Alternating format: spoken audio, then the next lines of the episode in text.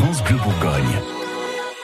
6h24. Pour nos idées reçues du jour, on va s'intéresser aux meublés touristiques type Airbnb, Abritel ou encore Home Away. Oui, vous en avez peut-être loué pour passer quelques nuits de vacances ou pour partir en week-end. Les hôteliers, eux, voient ça d'un mauvais œil et c'est d'ailleurs tout le secteur de l'hôtellerie qui veut lutter contre la concurrence euh, déloyale de ces plateformes.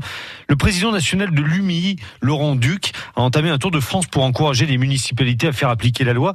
Il était à Dijon euh, hier et Stéphanie Perrenon l'a rencontré.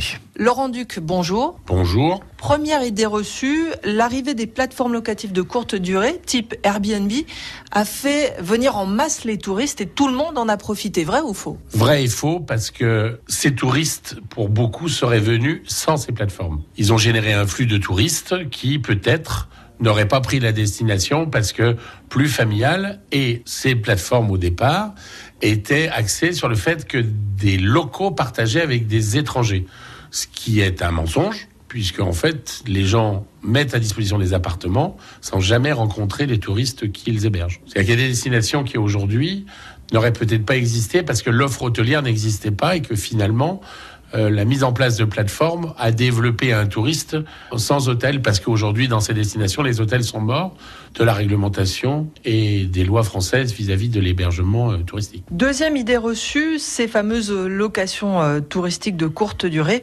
Aujourd'hui, elles ne posent pas problème aux hôteliers puisqu'elles sont très bien encadrées par la loi. Vrai ou faux? Elles sont très bien encadrées par la loi, sauf que chaque destination doit faire appliquer la loi et qu'aujourd'hui, elle n'est pas appliquée dans les destinations. Alors déjà, à la main des destinations, il y a le changement d'usage qui permet l'inventaire de ces locations de meublés touristiques qui aujourd'hui n'est pas fait, peut-être 30 en France, alors que potentiellement il peut y en avoir 3000, et où on contrôle effectivement l'offre qui est faite et on échappe à 25% de taxes de séjour de par le non-inventaire de, de, de, ce type d'hébergement. Troisième et dernière idée reçue, Laurent Duc, si euh, Airbnb et les autres plateformes locatives de courte durée marchent aussi bien, c'est parce qu'elles proposent un service qui est plus approprié, qui est meilleur aujourd'hui que les hôteliers classiques. Vrai ou faux? Elles proposent aucun service, surtout puisque nous proposons du service, nous avons l'obligation d'être présents 24 sur 24 dans un hôtel de faire la chambre tous les jours, de servir le petit déjeuner, qu'on le prenne ou non. À côté de ça, ces plateformes proposent de l'hébergement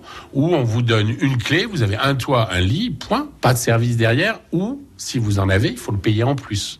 Donc c'est peut-être toute la différence entre le prix net d'un hôtel et le prix à tiroir et à rallonge que propose ce type d'hébergement. Merci beaucoup Laurent Duc. Bonne journée. Alors si on résume, l'arrivée des plateformes locatives de courte durée type Airbnb a fait venir en masse les touristes. C'est à moitié vrai, hein, comme de dire que tout le monde en a profité.